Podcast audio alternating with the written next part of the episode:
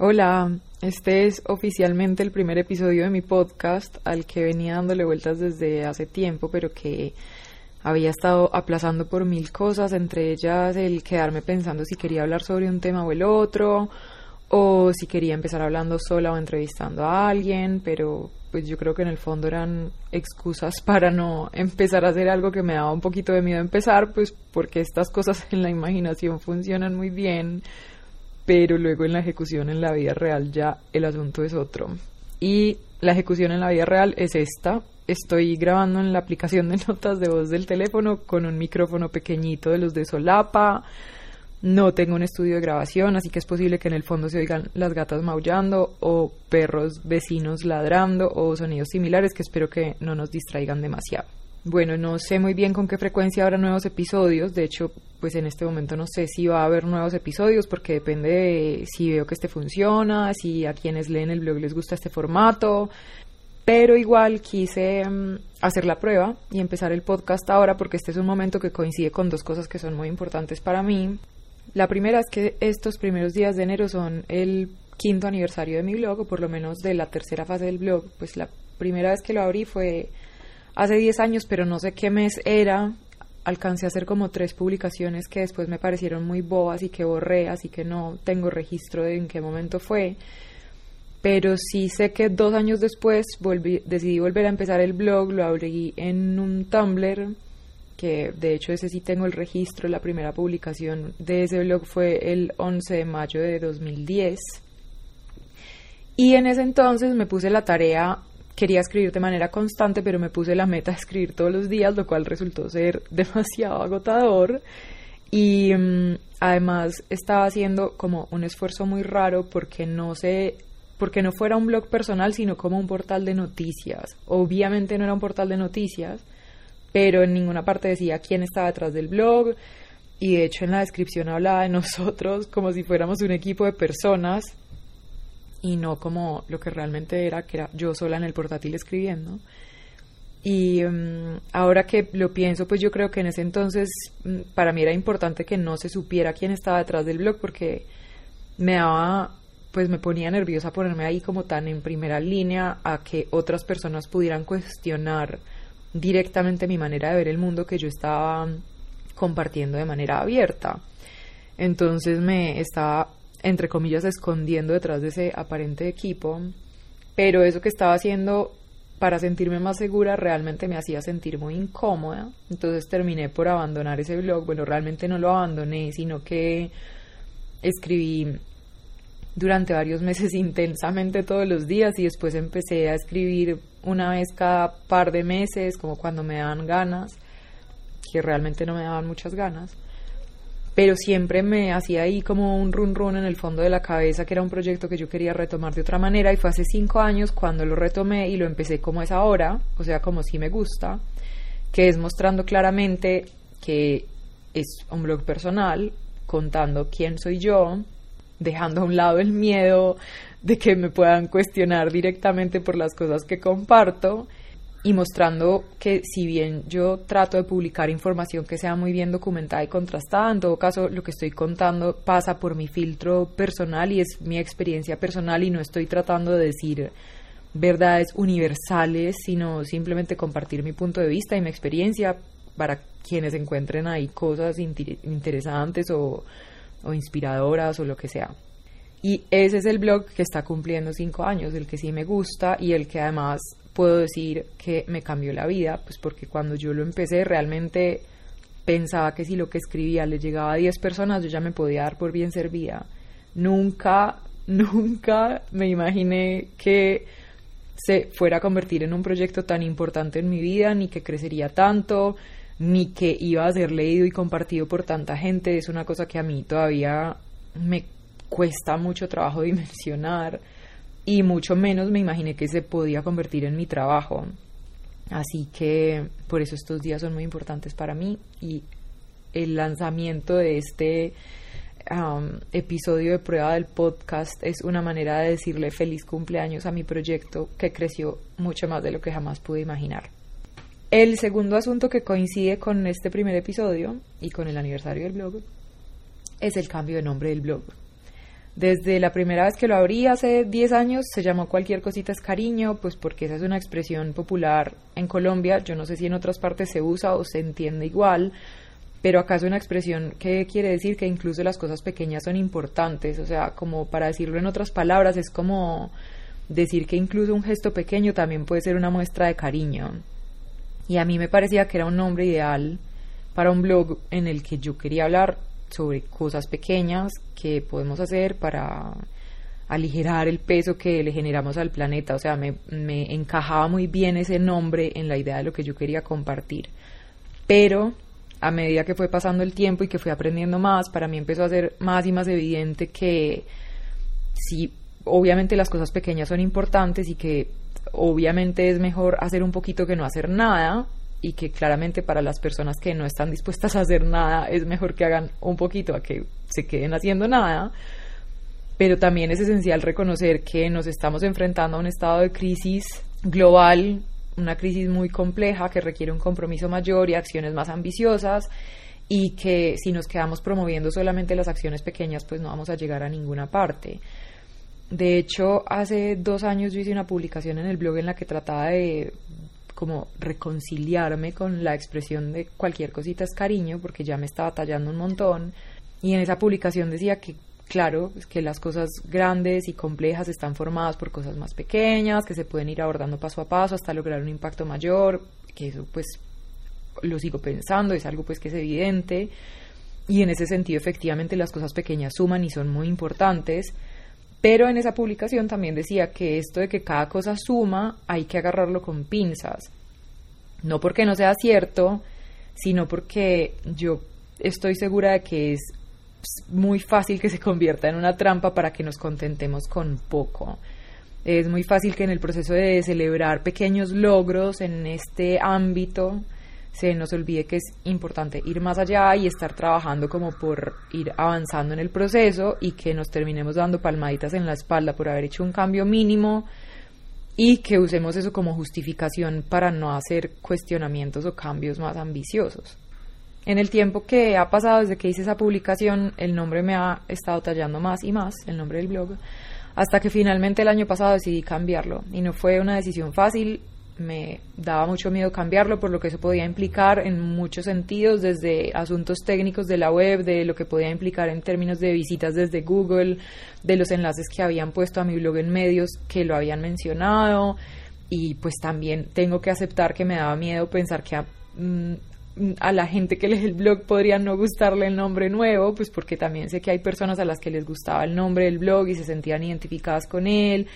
y era un nombre que estaba, digamos, de alguna manera establecido, o sea, me ponía nerviosa hacer ese cambio.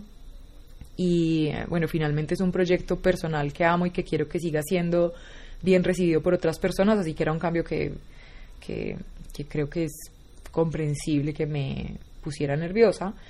pero decidí que para mí era un cambio necesario y que requería hacer ese cambio para sentirme tranquila y contenta y para reconocer los procesos mis propios procesos y para reflejar mi propio crecimiento y mi propio aprendizaje, que finalmente es lo que estoy compartiendo en el blog. Así que mi blog ya no se llama cualquier cosita es cariño, porque ya no quiero seguir reforzando la idea de que cualquier cosita es cariño. Y por supuesto no estoy diciendo que las cosas pequeñas no sean importantes, son súper importantes y sé que hay muchas personas que todavía no se han hecho preguntas en torno a su huella en el planeta y que para esas personas tiene mucho sentido empezar con cambios pequeños, pero también sé que la mayoría de personas que leen lo que yo comparto y con quienes de alguna manera he venido construyendo mi proyecto en estos años son personas que, como yo, también quieren ir más allá, que no están interesadas en quedarse solo con las cosas pequeñas y en los cambios simples y, entre comillas, indoloros, y sé que la mayoría de personas que leen mi blog pues de manera constante son personas que no quieren simplemente agarrar como tres ideas sobre sostenibilidad y meterlas en su vida cotidiana como ya es, sino que quieren hacerse preguntas más incómodas y hacer cambios más significativos y aprender a vivir básicamente de otra manera. Así que creo que lo de cualquier cosita es cariño se nos estaba quedando muy corto. El nuevo nombre, como seguramente ya te diste cuenta, es animal de isla y básicamente se refiere a que somos animales que viven en una isla. La isla es el planeta Tierra y como pasa con las islas es un entorno delicado porque está aislado y porque tiene recursos limitados que hay que cuidar y hay que saber usar. De hecho, también hace un par de años hice una publicación en el blog haciendo un reporte de viaje que de un viaje que hice a las Islas Galápagos y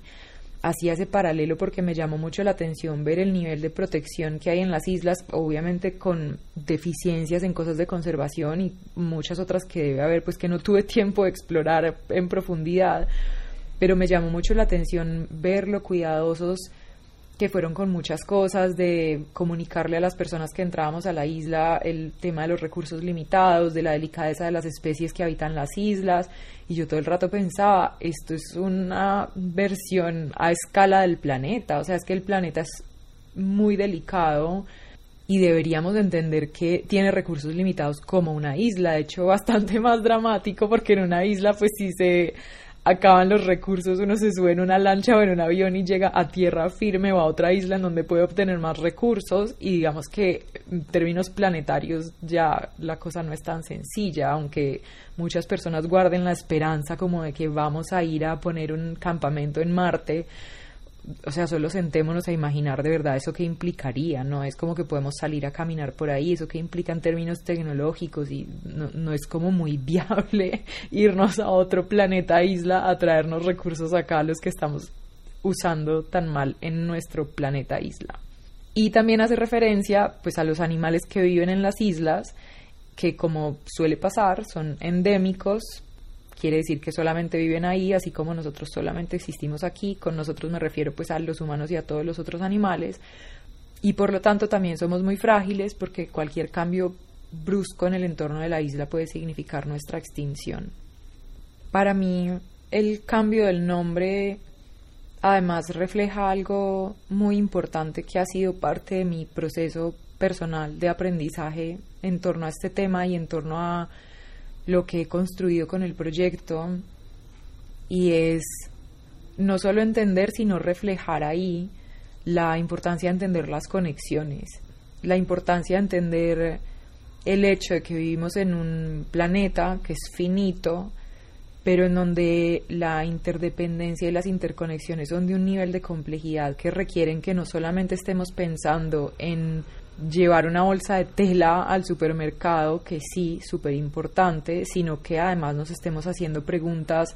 en torno a nuestras posturas políticas, en torno a cómo nos tratamos los humanos unos a otros, a nuestra relación con los animales. O sea, son todas cosas que yo ya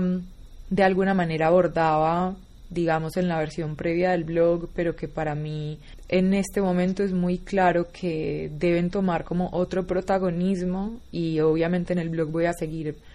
compartiendo cosas más sencillas y las cosas que comparto en redes sociales con ideas pues como muy básicas aplicables a la vida cotidiana porque como dije antes para mí eso sigue siendo claro que es súper importante pero mi objetivo ahora con la web y con Animal de Isla es que sea como un cuaderno, mi cuaderno de observación, digamos, en el que estoy contándole a las personas que están interesadas en esto cuál ha sido mi proceso personal para replantearme mi manera de habitar el planeta. O sea, cómo este animal que soy yo viviendo en esta isla que es el planeta está observando su entorno y observando sus hábitos para plantearse otras maneras de vivir que salen de lo que se considera, entre comillas, normal, para encontrar maneras que sean más equilibradas y que sean como más respetuosas conmigo misma, obviamente, pero respetuosas con el entorno que habito, con los seres con los que comparto ese entorno. Es muy posible que haya personas a quienes no les guste el nuevo nombre o no lo entiendan y pues eso está bien. Tengo que aceptar que es algo que me pone nerviosa, pero igual no hace falta que le guste a todo el mundo, me gusta a mí, le gusta a mis personas más cercanas y a quienes más me han apoyado en la construcción del proyecto y ese ya es un buen comienzo y finalmente así son los cambios, implican riesgos, pero también implican renovación en momentos en los que se siente necesario y este es un cambio que yo desde hace rato sentía que era necesario. Y bueno, después de toda esta introducción paso a algo que quería compartir en este primer episodio, algo más. y es que teniendo en cuenta que esta es una celebración que es al mismo tiempo de permanencia y de cambio, pues es de permanencia en el tiempo porque es un aniversario y es de cambio porque estoy cambiando el nombre y algunas cosas, digamos, del rumbo del blog. Quise hacer una revisión de la primera publicación que hice en el blog hace cinco años hay muchas cosas que han cambiado en mi forma de ver la sostenibilidad y en la manera en la que observo y reviso y cuestiono mi manera de habitar el planeta, así que me gusta la idea de contarte qué pienso ahora, cinco años después de lo que publiqué en ese entonces, y cómo siento que se relaciona con el proceso de cambio que estoy haciendo en el blog también. Y bueno, si no conoces la publicación o si ya la leíste pero no la recuerdas, igual la voy a leer aquí. Y antes de empezar a leerla, hago una aclaración que me parece importante y es que en este podcast voy a procurar hablar en lenguaje femenino. El lenguaje incluyente, pues tipo todes, amigues, me parece una manifestación maravillosa del cambio cultural, pero no estoy acostumbrada a usarlo y no sé si me va a sentir cómoda y me va a funcionar bien mientras estoy hablando. Así que mm, me quedo con el femenino porque el neutral entre comillas, masculino, aunque ha sido históricamente la norma, sabemos que no tiene nada de neutral, pero pues de eso podemos hablar en otro momento y por ahora voy a explicarlo de la siguiente manera. Desde que empecé el blog, la grandísima mayoría de personas que han leído lo que escribo son mujeres. El 90% de las personas que siguen mi cuenta de Instagram son mujeres en mis talleres la participación ha sido aplastantemente femenina, o sea, creo que ha habido tal vez un hombre o dos en todos los talleres que he dado presenciales y en los talleres online, pues también es una participación mayoritariamente femenina. Y sé que hay hombres también entre mis lectores, por supuesto, y me encanta que estén ahí, y estoy segura de que son hombres que no se van a molestar por ser incluidos en un genérico femenino porque saben que en lo femenino no hay ni ofensa ni inferioridad. Así que dicho eso voy a leer la publicación. La primera publicación que hice se llama Para empezar un proverbio chino y dice así. El comienzo de año suele ser una buenísima excusa para ponernos metas y propósitos. Creo que todas hemos pasado por ahí diciendo cosas como el próximo año haré ejercicio, el próximo año dejo X mal hábito, el próximo año veré más seguido a mis amigos, etcétera, etcétera. Empezamos el año llenas de energía y de impulso para llevar a cabo todos esos propósitos, pero a medida que nos vamos dando cuenta de que el año nuevo es exactamente igual al anterior, ese impulso se destiñe hasta que retomamos nuestras rutinas pasadas olvidando por completo o casi por completo cualquier resolución de año nuevo. Se dice que para formar o romper un hábito se necesitan 21 días de compromiso. Yo no sé si eso es cierto, no tengo ninguna fórmula mágica para esto de los hábitos, sean o no sean de año nuevo. Realmente lo único que ha funcionado para mí cuando de cambiar de hábitos se trata es que sea algo que yo de verdad quiero hacer y que tenga muy claro por qué lo estoy haciendo. Pero lo de las fórmulas para cambiar hábitos no es exactamente de lo que quiero hablar, sino que me sirve de introducción. Con las promesas de año nuevo, normalmente queremos mejorar algo de nosotras mismas, diferente a lo que pasa el resto del año, cuando por lo general, más que de buenos propósitos, estamos llenas de quejas sobre lo mal que va todo lo demás. Están mal los vecinos, está mal la ciudad, el medio ambiente, los políticos, los compañeros de trabajo, los conductores del bus, los de la tienda, si queremos tener una conversación sin fin, básicamente solo hace falta que empecemos a hablar de lo mal que está algo y de qué cosas habría que hacer para que todo funcione, porque aparentemente todas tenemos muy buenas ideas y tenemos propuestas para resolver las cosas que están saliendo mal, pero no pasa nada. Y no pasa nada porque nuestras ideas y propuestas no pasan de ser solo eso, ideas y propuestas. Casi ninguna se aplica. Se quedan en conversaciones entre cervezas y ahí no sirven para nada. Entonces ahí viene el proverbio chino, que dice que antes de iniciar la labor de cambiar el mundo, hay que darle tres vueltas a la propia casa. Eso, creo yo, aplica para la labor de cambiar el mundo o para cualquier otra labor menos ambiciosa. Y creo que ante cada nueva queja o inconformidad sobre la realidad que nos rodea, sin importar si estamos hablando de la relación con nuestra familia, o de lo que pasa en la ciudad, o de lo mal que está el planeta, o de lo que pasa en nuestro lugar de trabajo, lo primero que deberíamos hacer es mirar para adentro y analizar lo que nosotras estamos haciendo para generar, sostener, mejorar o empeorar esa situación. Es muy fácil echarle la culpa a factores externos y de hecho es a lo que nos hemos acostumbrado, pero si realmente tenemos la intención de cambiar algo, ese cambio debe venir desde adentro. No podemos esperar a que nuestra ciudad sea cívica y organizada si nosotras nos saltamos todas las normas de civismo y si acabamos con el espacio público. No podemos esperar que el planeta se arregle, entre comillas, si estamos sobreutilizando los recursos y generando basura como si se fuera a desaparecer mágicamente en un agujero negro. Y creo que también es importante evitar pensar solamente en extremos, que es un error que acabo de cometer con los ejemplos que puse, porque la mayoría de comportamientos y hábitos que resultan ser nocivos, pues suelen ser casi imperceptibles y tienen efectos desastrosos. Por lo general es gracias a su acumulación y no a su fuerza. Por ejemplo, en mi caso,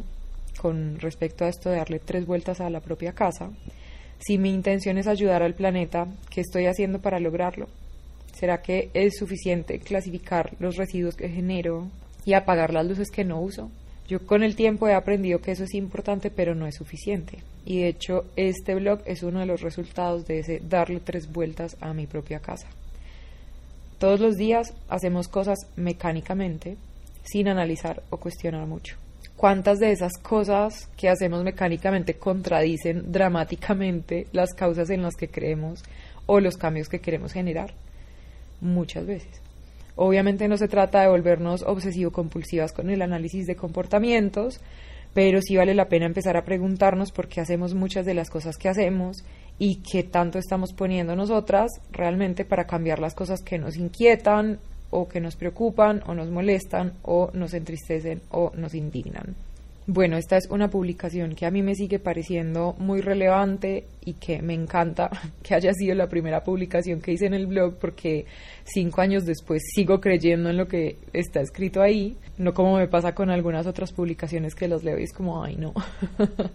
esta eh, me sigue pareciendo que funciona y me, me gusta que haya sido como la puerta de entrada para el blog, pero si yo esa misma publicación la fuera a reescribir ahora, haría énfasis en algo que me parece esencial y es que el proverbio dice, dale tres vueltas a tu propia casa. No dice que nos quedemos dándole vueltas al infinito y más allá a la casa hasta que tengamos todo resuelto. Yo he visto en estos años que hay muchas personas que leen el blog y me escriben contándome sus inquietudes y se sienten como atrapadas con la idea de la coherencia y no hacen cambios más grandes porque sienten que si no tienen resuelta tal cosa, entonces no pueden o no deben avanzar con tal otra cosa y eso no es así. Entonces, por ejemplo, no sé, alguien me escribe y dice cosas tipo, es que a mí me gustaría dejar de comer carne, pero tengo gatos, vivo con gatos en mi casa y a mis gatos les tengo que dar comida de origen animal, entonces no tiene sentido que yo deje de comer carne. Y no, sí tiene sentido, porque es que estás dejando de generar demanda de lo que estás consumiendo tú y no necesariamente hay que tener absolutamente todo resuelto para empezar algo, porque es que además la coherencia total no existe. O sea, yo creo que la coherencia es realmente una invitación a la reflexión y a la observación y cómo ajustar el camino para que vayamos alineando nuestra manera de pensar y de ver y habitar el mundo, no es la meta. O sea, si nos ponemos la coherencia como meta, confundimos básicamente los medios con los fines, no vamos a llegar a ninguna parte porque si nos enfocamos en la coherencia, lo único que vamos a lograr es paralizarnos, pues porque nos vamos a quedar en un estado en el que sentimos que no podemos resolver nada hasta que lo resolvamos todo, lo cual por supuesto no tiene ningún sentido.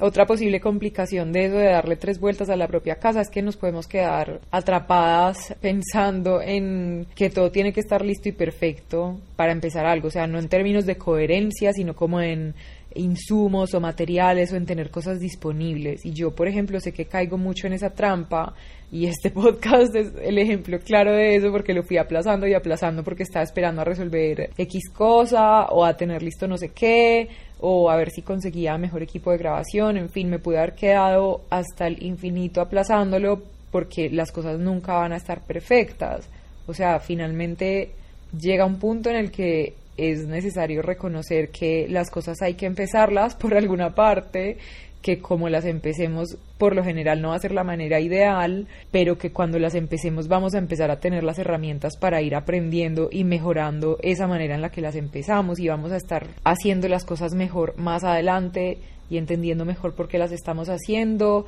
Y es un proceso de construcción, no es como mover un interruptor de encendido apagado o apagado encendido, sino que es algo pues que tiene matices y que es algo pues más complejo y que requiere como otros procesos y estar en paz con la complejidad y con la incertidumbre, pues que son como partes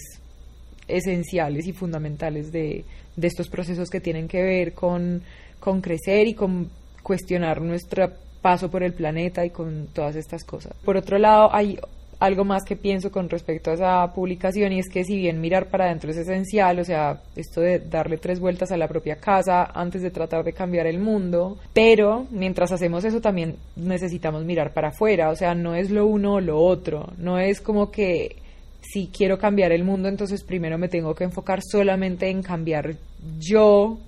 sino que es algo que necesita balance y que son las dos cosas que se van nutriendo entre sí. O sea, es importante también mirar para afuera porque hay muchas de esas cosas que yo puedo hacer que vienen determinadas o condicionadas por cosas que aprendí en la infancia o por cosas que en, en, la parte del mundo que habito en particular se consideran normales o deseables o lo que sea. Y si nos quedamos mirando solamente para adentro, pues es muy fácil que nos olvidemos que eso que hacemos responde a un contexto. Como decía antes, no es un cambio que sea o lo uno o lo otro, sino que es algo que se construye nutriéndose de la mirada, digamos, hacia adentro con la mirada hacia afuera. Por supuesto, no estoy diciendo que este tema del contexto se deba tomar como una justificación, sino que sin esas observaciones del contexto, o sea, de yo por qué hago algo, porque en mi país o en, la zona del mundo en la que vivo esto se considera ideal y tal, tal, tal. Si yo no hago esos análisis, pues para mí va a ser mucho más difícil entender por qué quiero hacer los cambios que quiero hacer o cómo los puedo hacer y pues por lo tanto va a ser más difícil emprender esos cambios que colectivamente necesitamos. Así que sí, pues efectivamente, antes de iniciar la labor de cambiar el mundo, es importante darle tres vueltas a nuestra casa, o cinco, o siete, pero no mil. No son mil vueltas las que hay que dar. Y la idea no es que nos quedemos como adentro de la casa enfocándonos solo en lo que tenemos que resolver de nosotras mismas y olvidándonos de lo que hay que resolver afuera, sino que hay que trabajar en las dos cosas idealmente al mismo tiempo, o sea, encontrar un buen balance entre esa mirada hacia adentro y la mirada hacia afuera y el trabajo como en esos en esas dos esferas y en lo que se mueve entre esas dos esferas. Ese proceso de darle tres vueltas a la propia casa, además, no es algo que se haga una sola vez y ya, sino que para quienes estamos tratando de construir una sociedad diferente y tratando de generar hábitos y estilos de vida que estén en mejor equilibrio con el planeta, es una tarea constante. O sea, cada cosa que vamos aprendiendo nos puede llevar a mirar hacia adentro, a ver de qué manera estamos participando en determinado problema y cómo nos ha afectado y luego mirar hacia afuera para ver cómo podemos construir ese cambio y con quienes podemos colaborar para que ese cambio se multiplique. Para mí, por ejemplo, un resultado de ese proceso de mirar para adentro mientras sigo mirando hacia afuera fue darme cuenta que la idea de enfocarme en los cambios pequeños ya no me parece que funciona y que no quería seguir reforzando esa idea en el nombre del blog, que quiero abordar la sostenibilidad como realmente la vivo en la vida cotidiana, que no es en una burbuja, no es una parte aislada de mi vida y yo no soy una persona que viva su vida en torno a unos mandamientos de la sostenibilidad, sino que soy una persona común y corriente que se interesa por este tema y que no es un tubo paralelo a, mi lado en donde pasan ciertas cosas que no se relacionan con el resto de mi vida, sino que es algo que está profundamente conectado con mi manera de ver el mundo, con todas las cosas que hago, con todas las cosas que siento y que pienso, porque finalmente pues todo está relacionado con sostenibilidad y con lo que pasa en el planeta. O sea, eso es, es como parte inevitable de lo que implican las conexiones y la interdependencia del planeta. Entonces, si yo también trabajo como diseñadora, pues me interesa también pasar la sostenibilidad por el filtro del diseño y el diseño por el filtro de la sostenibilidad. Si a mí me gusta salir de fiesta o prefiero quedarme en la casa, me interesa ver eso también desde esos filtros, o sea, no es, no quiero seguir reforzando la idea de estas cosas pequeñas como que se integran a un estilo de vida que uno ya tiene, sino que quiero promover la idea de que esto es algo integral y que realmente forma parte de todas las cosas que hacemos en la vida. Y el año pasado, mientras le daba vueltas a por qué me tallaba el nombre de cualquier cosita es cariño